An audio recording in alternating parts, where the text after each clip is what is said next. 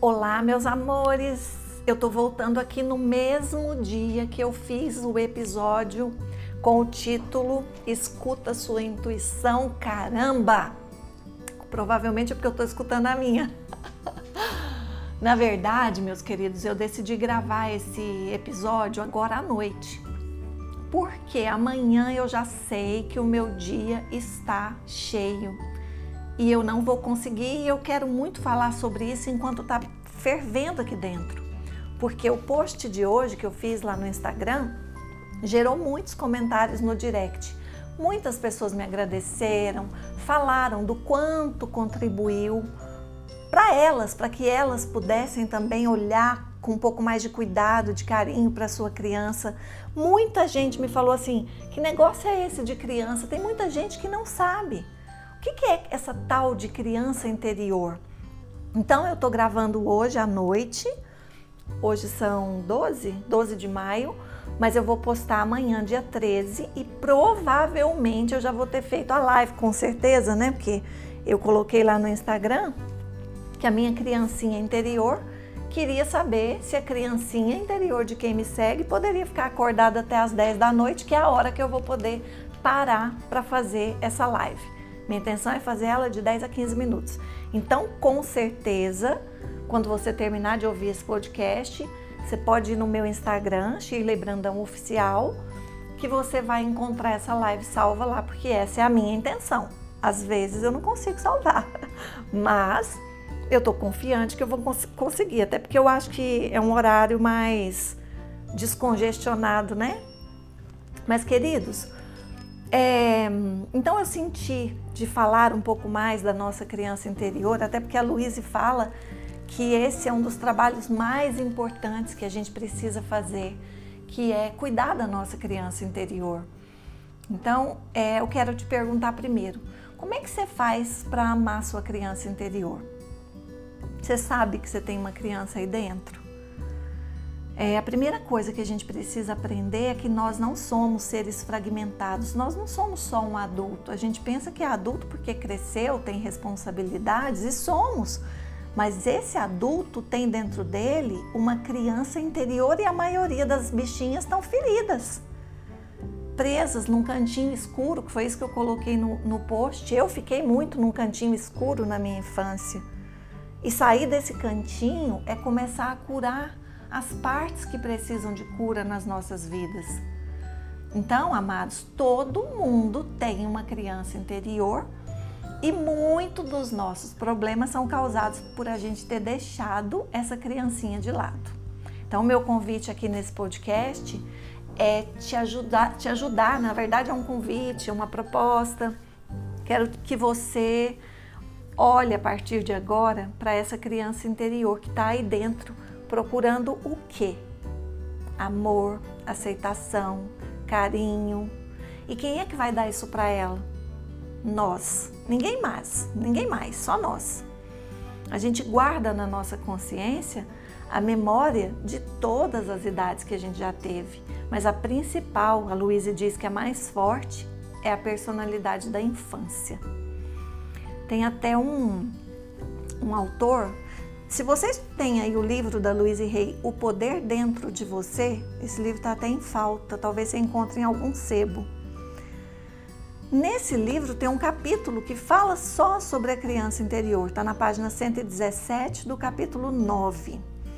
Nesse capítulo, ela cita um autor chamado John Bradshaw, que ele fala que nós temos, ele tem vários livros sobre criança interior, tem só um no Brasil, mas mesmo assim está em falta. Eu achei ele no sebo por 200 reais.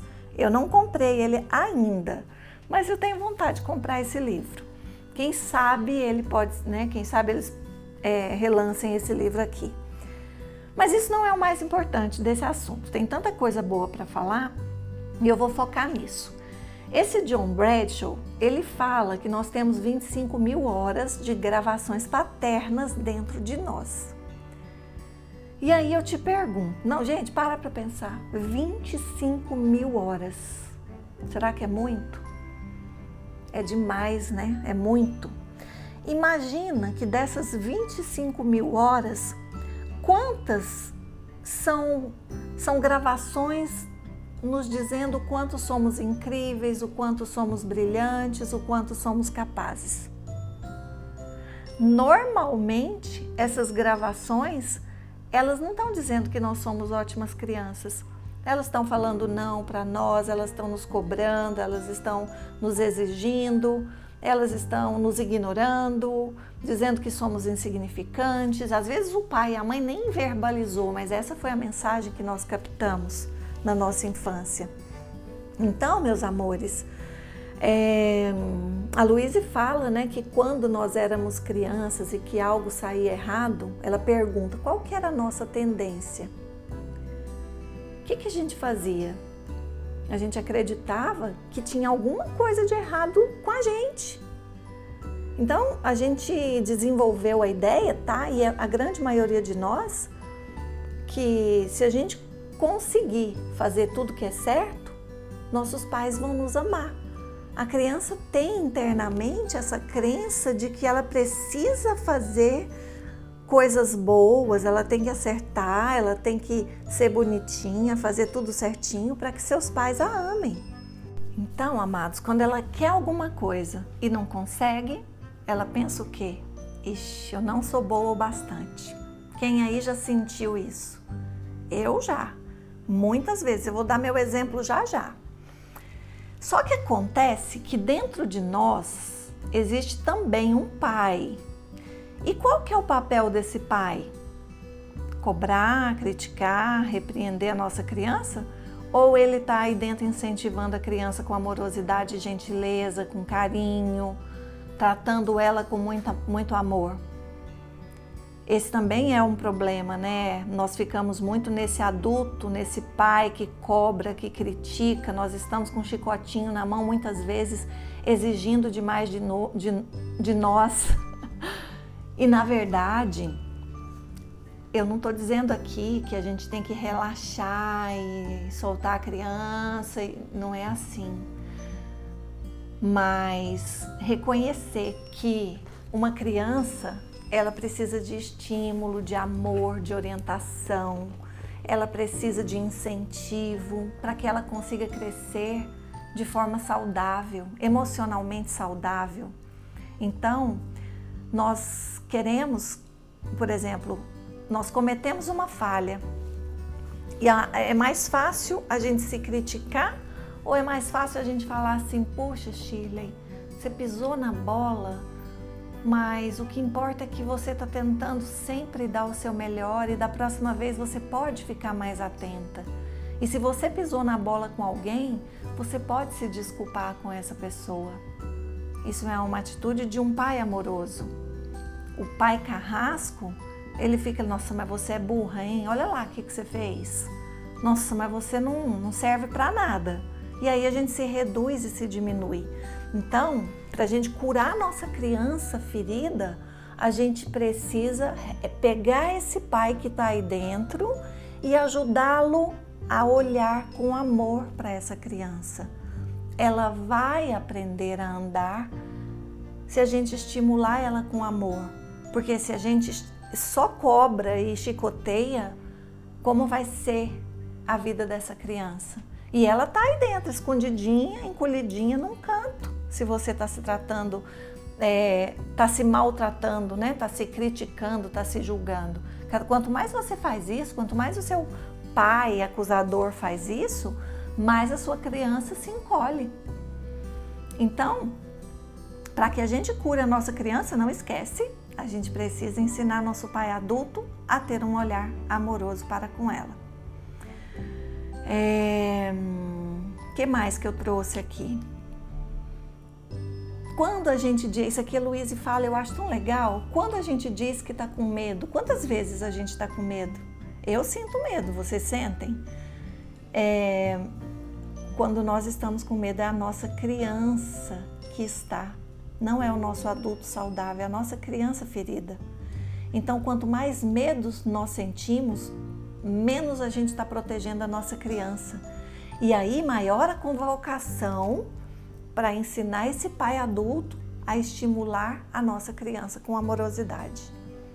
Tá? Esse pai adulto é você na fase adulta que tem esse olhar hoje, essa compreensão de que assim como você provavelmente sofreu lá na infância e trouxe essa quantidade de gravações negativas, hoje você sabe que criar uma criança dessa maneira é prejudicial. Hoje você tenta equilibrar como um pai mais consciente, provavelmente você está me ouvindo, pode ser que você tenha filhos.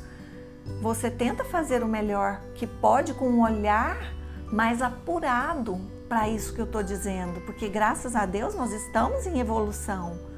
Nós somos e temos muito mais recursos e estamos mais preparados do que os nossos pais e os nossos avós e bisavós. Porque olha só o contexto de vida em que nós viemos. Tudo é muito favorável, só se a gente não quiser. Então, meus queridos, que mais que eu trouxe aqui? Uma, ah, eu, isso aqui também eu acho muito bacana. Uma criança que era muito cobrada na infância pode ter se tornado um adulto muito, muito exigente e autoexigente. É, uma criança que teve pais rígidos pode ter se tornado um adulto, um adulto duro, muito duro consigo mesmo. Uma criança que não recebeu atenção, que não se sentiu vista, pode ter se tornado um adulto que vive tentando agradar para ser notada, que eu. Era esse o exemplo que eu ia dar. Eu não me sentia vista. Eu não me sentia, sabe? E eu fiquei fazendo sempre entregando mais sem que o outro pedisse para que ele pudesse gostar de mim. Eu fiz demais isso. E, e, quando eu coloquei limites e comecei a parar com isso, muitas pessoas saíram da minha vida porque estavam acostumadas que eu só fazia por elas e elas não faziam por mim. Eu não, não sabia estabelecer limites nas relações e mudou muito, mudou radicalmente. E, e, e aí vem, começam a chegar relações justas para você, onde existe troca e essas trocas precisam ser justas. Então nós temos que agora olhar para isso. Como é que eu me trato? Como é que eu estou agindo? Eu estou buscando aprovação o tempo todo? é a minha criança esperando que os meus pais me aprovem. Engraçado, eu ouço muito falar, muitos, muitas pessoas que, né, que vêm, fazem um trabalho comigo quando a gente fala da criança interior, elas dizem assim que a maior dor que elas carregam é a dor por terem sido muito cobradas, muito exigidas. E embora elas reconheçam as vantagens que há nisso, mas o que, que, eu, que eu entendo com isso? É mais comum eu encontrar pessoas, não estou dizendo que existem pessoas assim, é mais comum que cheguem para mim pessoas que tiveram é, que esse, essa percepção de seus pais, né, que cobraram muito, que exigiram muito, que eram autoexigentes, que eram exigentes demais, e enfim. Mas Comigo foi diferente. A minha dor foi não ter me sentido cobrada. Eu pensava, eu cresci por muito tempo pensando assim, gente, eu era tão inteligente e estudiosa. Se eles tivessem me cobrado, eu teria crescido muito mais. Olha só como são as coisas, né? Mas é claro que depois, quando aprendi a integrar as minhas partes, na minha palestra no TED, eu falo sobre isso que viver a melhor versão não é anular quem você já é para em busca de algum ideal, mas é integrar tudo que você já é, todas as suas partes. E quando eu fiz isso, aí as coisas começaram a mudar. Que mais, amores? Criança e adulto precisam se relacionar. Por isso, quais são os compromissos que eu quero te sugerir para você adotar de hoje em diante. Começar a conversar com a sua criança. Quem está falando isso não sou eu, viu? É Luiz Rei que fala. Dizer para ela: Eu te amo, eu te amo de verdade, eu quero cuidar de você. E se você ainda não consegue dizer para essa criança ferida que você a ama de verdade, diga: Eu estou disposta a te amar de verdade e a cuidar de você. Desculpe-se com a sua criança por não ter conversado com ela esse tempo todo. Agora que você está se dando conta de que ela existe, tá tudo bem. Agora que você tomou conhecimento, Mas agora você pode pegar na mãozinha dela. Inclusive, é uma prática que eu fiz por muitos anos, quando eu encontrei a minha encolhida num canto. Eu fiquei muito tempo escutando a música do Israel Camacavivo, que está lá no post que eu fiz hoje, e deitava e abraçava a minha criança e acariciava o rostinho dela e ficava imaginando a menininha que eu me lembro com seis anos, magrelinha, com a franja torta, porque eu mesma cortava quando incomodava. E aquela menininha de um olhar triste, engraçado. Eu me considero uma criança feliz, eu acredito que eu consegui enxergar beleza no meu mundo, mas eu vejo as minhas fotos, eu tenho vontade de chorar. Nossa, eu tô lembrando aqui do meu do meu olharzinho de uma criança sedenta por colo, por atenção. E é engraçado porque eu vivi situações dolorosas com a minha mãe, eu conto no livro, mas tem uma coisa que eu lembro da minha mãe com muita gratidão. Ela me colocava no colo, eu dormia com a cabeça no colo dela. Ela me levava para a cama quando eu era grande, devia ter uns sete anos. A minha mãe deixava eu dormir no colo dela e me levava para me colocar na cama. E eu também lembro de quando eu brincava muito, subia nas árvores, chegava cansada e dormia sem a janta ficar pronta. E ninguém me acordava, eu era uma pedra mesmo. As pessoas achavam que eu tinha algum problema, alguma doença, porque me chacoalhavam e eu não acordava. E a minha mãe tentava tanto e não conseguia me dar comida, até que ela desistia, pegava um copo de leite morno e me fazia tomar o leite dormindo. E eu tomava. E, e eu tive então essa atenção, mas ainda assim eu tenho essa sensação de que eu fiquei largada, porque provavelmente em algum momento da história eu realmente me senti assim. E eu acredito que foi quando ela tinha, quando eu tinha nove anos, quando ela se separou do meu pai e foi morar com outro homem em outra cidade. E era um homem muito ciumento, que queria a atenção dela toda para ele. E embora ela tivesse levado a mim e meus irmãos, ninguém conseguiu ficar e todo mundo voltou. E até então, devido ao contexto de vida, é, de muita escassez financeira, meu pai, ele era marceneiro, ele tinha feito uma cama de solteiro para mim, para minha irmã, e uma de solteiro para os meus dois irmãos, era o que cabia na casa. E eu dormia numa cama de solteiro com a minha irmã até os nove anos. Aí minha irmã três, quatro anos mais velha, imagina, ela mocinha, dormindo com meu pé na cara e eu às vezes com o dela. Mas quando houve a separação e que eu perdi esse contato com a minha irmã, eu pensei que eu fosse morrer. Eu não gosto nem de lembrar, porque foi horrível. E aí eu fui morar com minha mãe numa outra cidade, num outro contexto, perdi tudo, pai, irmãos, tudo. E a minha mãe tinha que dar atenção para o novo marido. E quantas vezes eu tinha pesadelo? E eu deitava no chão, do lado da cama dela.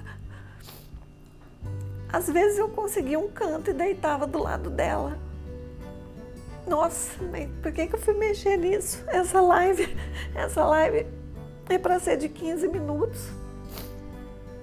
E eu também não quero. Eu honro muito a minha mãe. Eu lembro dos vestidinhos que ela fazia.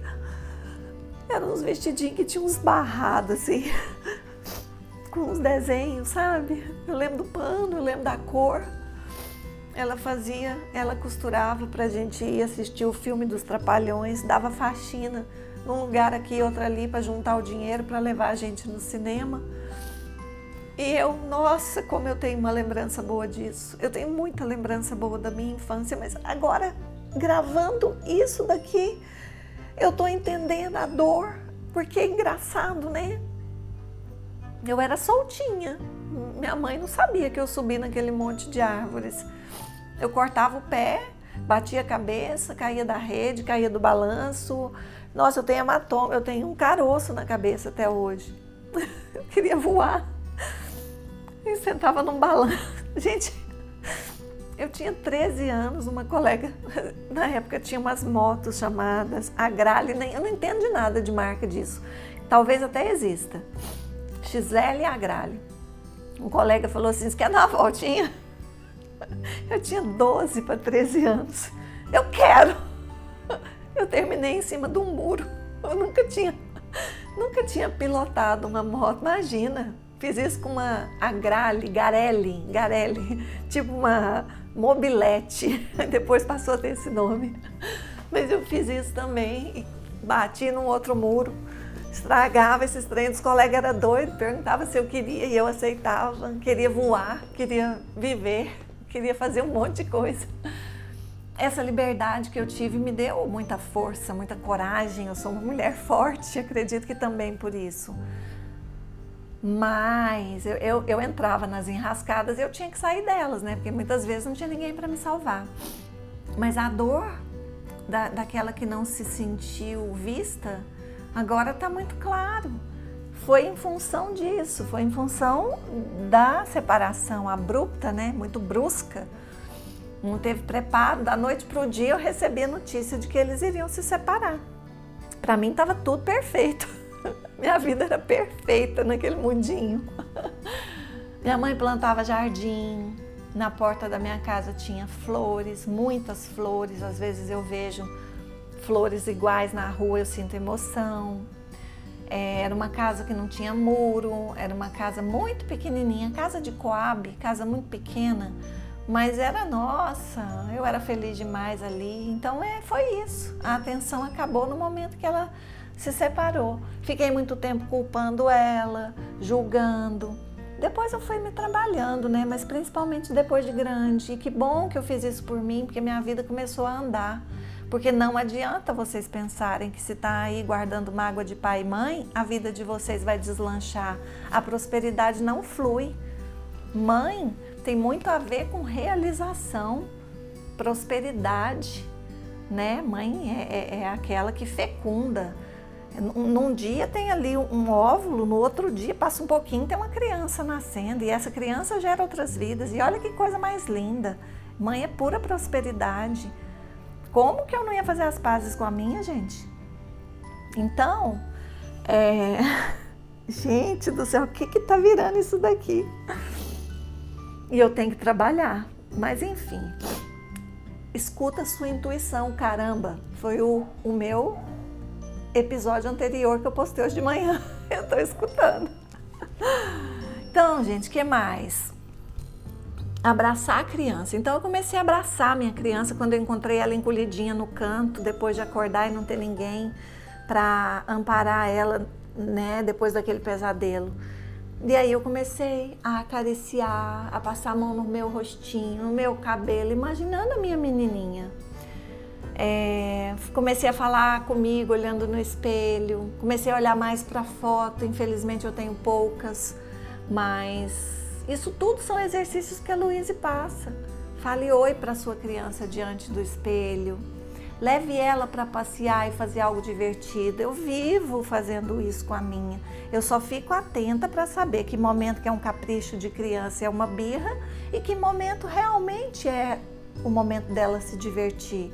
Porque é, eu lembro um dia que é, eu tinha uma dor, mas essa aqui eu não vou falar agora não, porque é também outra história longa. E aí era uma dor com dinheiro, que eu não ganhava dinheiro do meu pai, então tinha essa dor. E, e um dia ele me deu dinheiro, eu falei assim, falei para Vivian, fui falar logo para quem, né? Falei, Vivian, vou comprar tudo de balinha.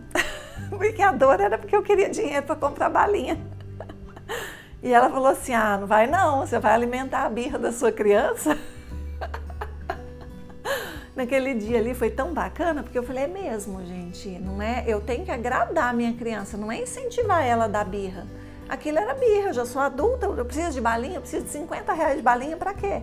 Eu queria comprar 50 reais de balinha. Meu pai tinha me dado esse valor. Hoje, quando ele me dá dinheiro, de vez em quando ele me dá, a minha tendência é não pegar. É claro que eu tenho mais condições do que ele, mas eu vejo que aquilo é tão importante para ele e eu pego eu pego e guardo. e eu guardo para comprar um presente muito especial para mim, porque meu pai é tão valioso que eu queria muito comprar alguma coisa que eu pudesse olhar e lembrar do quanto ele me entregou muito mais do que essas moedinhas que eu esperei ganhar, né? Do quanto ele me deu, nossa, tanto, tanto, tanto, tanto. Meu pai é um ser extraordinário. Se eu olhar para os defeitos dele, eu perco a oportunidade de ver essa beleza que tem naquela alma. Então eu escolhi ver a beleza que tem naquela alma. Que mais, meus amores? Converse com a sua criança através da escrita. A mão dominante, a Luísa ensina, né? A mão do adulto que está falando e a mão não dominante é a mão da criança que está respondendo. Eu tenho até uma certa facilidade porque eu sou ambidestra e mesmo que eu não escreva tão bem com a esquerda, eu consigo me sair relativamente bem. Mesmo assim, eu consigo perceber a criança falando através dessa mão que é um pouco hábil, mas que não é igual à mão dominante, né, a mão direita olhar para a foto da criança, eu já falei aqui, chamar a criança pelo apelido carinhoso que ela tinha na infância, esquece os apelidos que causaram bullying em você, que provavelmente seus irmãos e colegas de escola te deram. Aqui é para pensar no, no carinhoso. Tem uma pessoa que entrou na minha vida recentemente, ela é a única pessoa que não, não sabia desse apelido e que me chama exatamente igual. E eu acho que é por isso que eu amo tanto essa pessoa é a Ju Honorato. Eu já falei tanto dela, né? A Ju, ela me chama de Chirinha. E era o meu apelido de infância carinhoso, que eu adorava. Era a mesma coisa que me acalentar, assim, me pegar no colo, sabe? Chamar de Chirinha. E a Ju faz isso direto. Obrigada, Ju. Gratidão é, desenhar e colorir juntos. Com uma mão você desenha, com a outra você colore. Ou então você faz um desenho, ela faz outra. Você colore um, ela você colore o dela, ela colore o seu. Olha que bacana. Visualize os pais do jeito que você gostaria que eles fossem. Então, por exemplo, vamos supor que essa história da minha mãe me causasse dor ainda. Agora, com a consciência que eu tenho, eu ia imaginar a minha mãe abrindo espaço na cama, me, abraçando com os dois braços e me acalmando e dizendo para mim que tá tudo bem, que aquilo é só um pesadelo. E eu tenho certeza que isso me ajudaria mais. Mas eu já tô com essa questão resolvida. Eu chorei aqui porque virou a chave.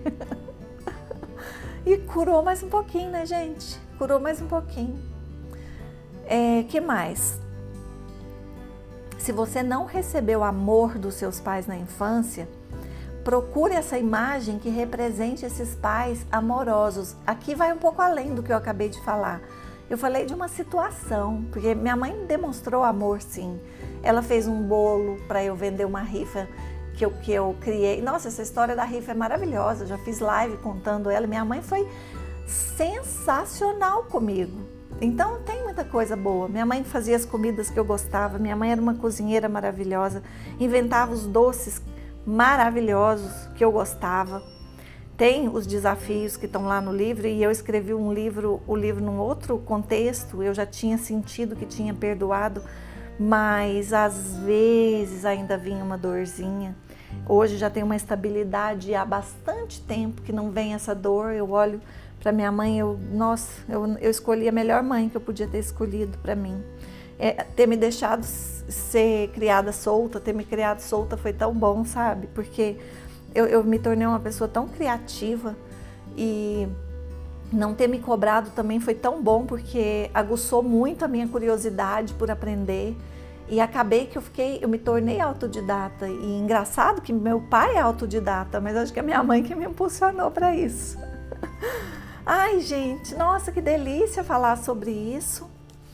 Então, se você realmente, seus pais morreram enquanto você era criança, você nem lembra, você tem a dor de ter sido criado não do jeito que gostaria, ou então seus pais foram muito severos mesmo com você e você não tem lembrança nenhuma de ter recebido amor, a Louise criou uma fada imaginária, um contexto imaginário para substituir as carências que ela teve na vida aquilo que realmente faltou.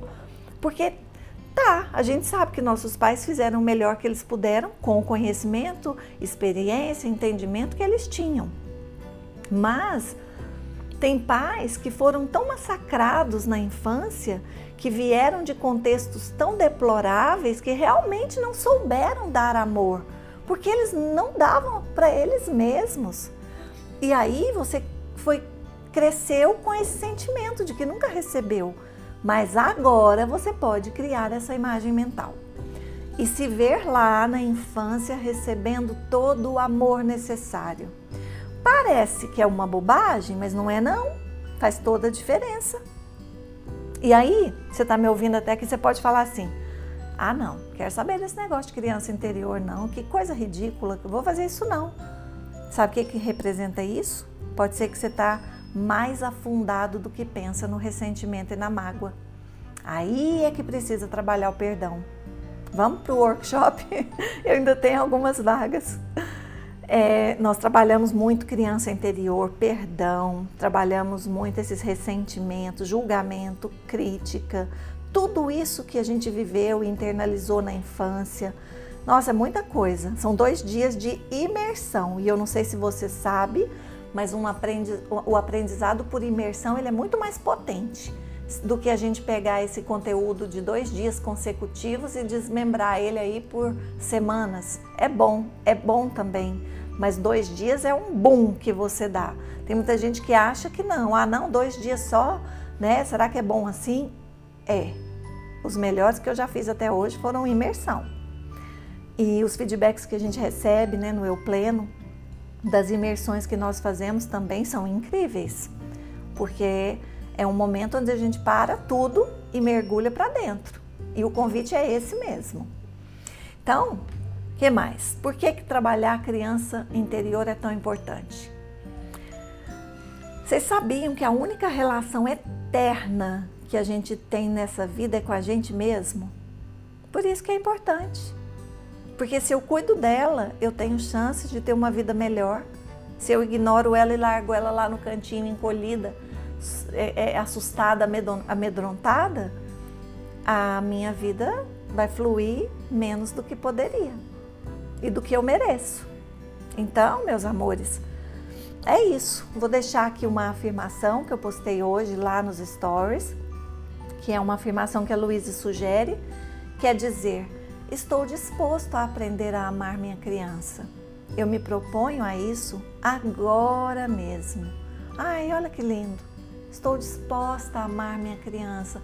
E se você pode ir além, diga: Eu amo a minha criança. Minha criança merece receber todo o amor. Eu me proponho olhar para ela todos os dias com carinho.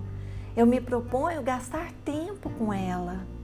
Gente, quando eu vivi a pior dor da minha vida, vocês sabem qual era a imagem? Agora eu lembrei disso aqui, eu quero falar. A imagem que eu criei de consolo foi deitada, deitando a minha cabeça no colo da Louise Rey. A Louise Rey, ela esteve presente assim diretamente. Ai, agora que eu, eu, eu, eu tenho, as fichas estão caindo assim do quanto é importante trabalhar com esse método, porque ele me curou demais os, os ensinamentos dessa mulher me curou demais, me curou muito.